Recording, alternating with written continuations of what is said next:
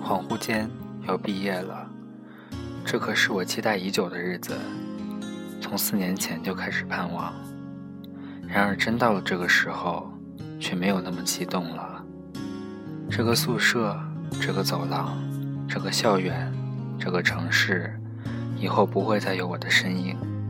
想想，这半年应该是四年来最忙碌的了。考试、论文、答辩、照相。收拾，毕业，滚蛋！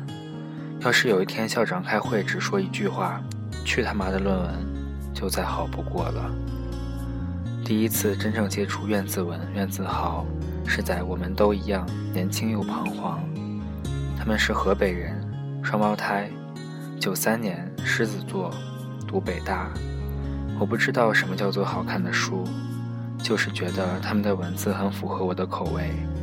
可能因为年龄一样，我和他们同时上小学、上初中、进大学，如今又要一起毕业，所以他们的生活是我们这一代人的折射吧，必然可以从字里行间找到自己的影子。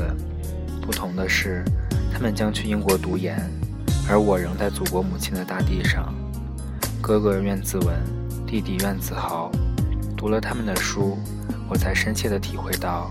原来双胞胎情绪和感觉也会很不一样。弟弟的文章是活泼灵动，哥哥的文笔大气沉稳。即使有时诉说的是同一种经历，更何况是两个哪哪都不一样的人呢？哥哥告诉全世界，谁都不可以欺负他，除了我。一句话道出了浓浓手足情。有些事情总是很奇妙，奇妙的出乎意料。比如，我身边的两个同学当了老师，让我惊讶不已。有一个同学在高中的时候是一个机灵健谈的女生，但我觉得他性子里有一种冲劲儿，总感觉他的未来在远方。然而，还没毕业，他就悄悄地迁回了母校，乖乖地待在了父母的眼皮子底下，过着安逸又平静的生活。或许是因为长大了。所以懂得要对家人负责。我想那些零零后的小鲜肉会因为遇到你这样年轻貌美的数学老师而幸福不已吧。还有我同桌，他是一个急性子，以前成绩一般，但也很努力。写到这里，脑海里浮现的是他说起话来气急败坏的样子。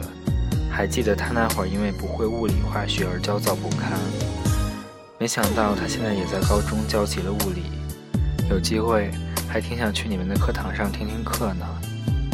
然后聊聊我自己吧，现在很少去上网了，QQ、微信、微博几乎成了摆设，因为我觉得在网上的日子实在空虚寂寞，有些害怕。不如就像刘若英书中写的那样，学习独处和相处。值得一提的是，我的手机现在居然可以保持三天不用充电。我的时间分成了四块，一块是语言，一块是文学，一块是地理，还有一块是我自己的小世界。看着别人轻松地准备着，我偶尔也会抱怨，为什么我要考得这么多，这么全面？但更多的是感谢，不然我也没有机会了解那些文学巨匠，那些名篇佳作。那些思潮流派，也不会知道西方国家的历史文化风格节日。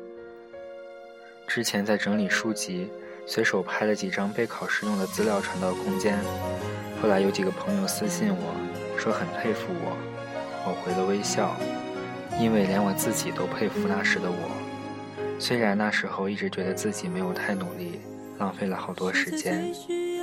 那些照片只是很少的一部分，我付出的远远比那几本书、几页纸、几支笔多得多，又勾起了去年的回忆。因为图书馆离食堂比较远，加上我很懒，半年多的时间没有吃过晚饭。只要没有课，每天从下午两点坐到晚上十点，日语书和专业课本翻了多少遍自己都不记得了。每天早上洗漱完，六点多站在楼道里背单词，一遍又一遍，直到和舍友集合去吃饭。每天早上七点钟就到达图书馆。站在最高的楼层，看着外面一片漆黑中夹杂着闪闪灯光，然后心惊胆战地把楼道里面的灯打开。每天背着那些政治理论和专业术语，背到想吐。市面上几乎所有的政治题、专业课题我都做过了，日语题看过了七八本，说起来满满都是辛酸泪。然而，我还是觉得自己的付出和收获不成正比，打了个擦边球。真心觉得被坑得很惨，选择和运气有时候很重要。要知道，当时我就报个清华北大了。无论心情、时间、地点怎么样，无论他们多像一片烂泥，我还是会尽力。就这样一直写，一直写吧，说不定哪天我就窜成网红了。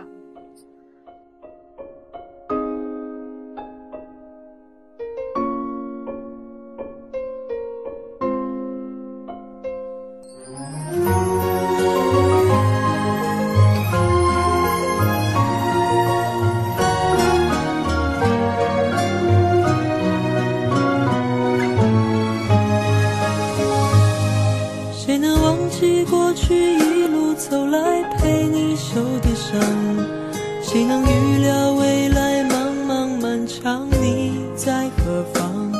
笑容在脸上，和你一样大声唱，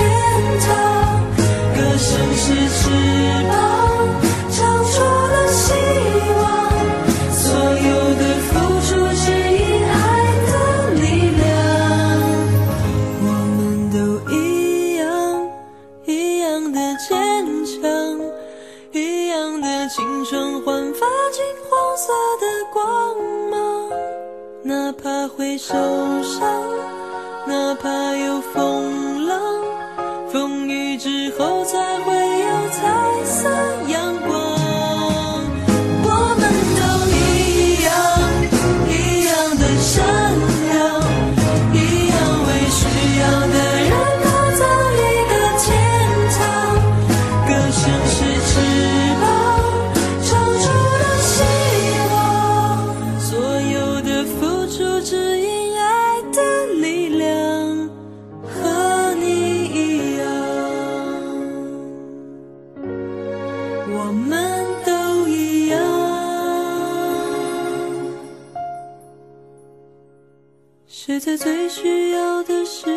轻轻拍着我肩膀？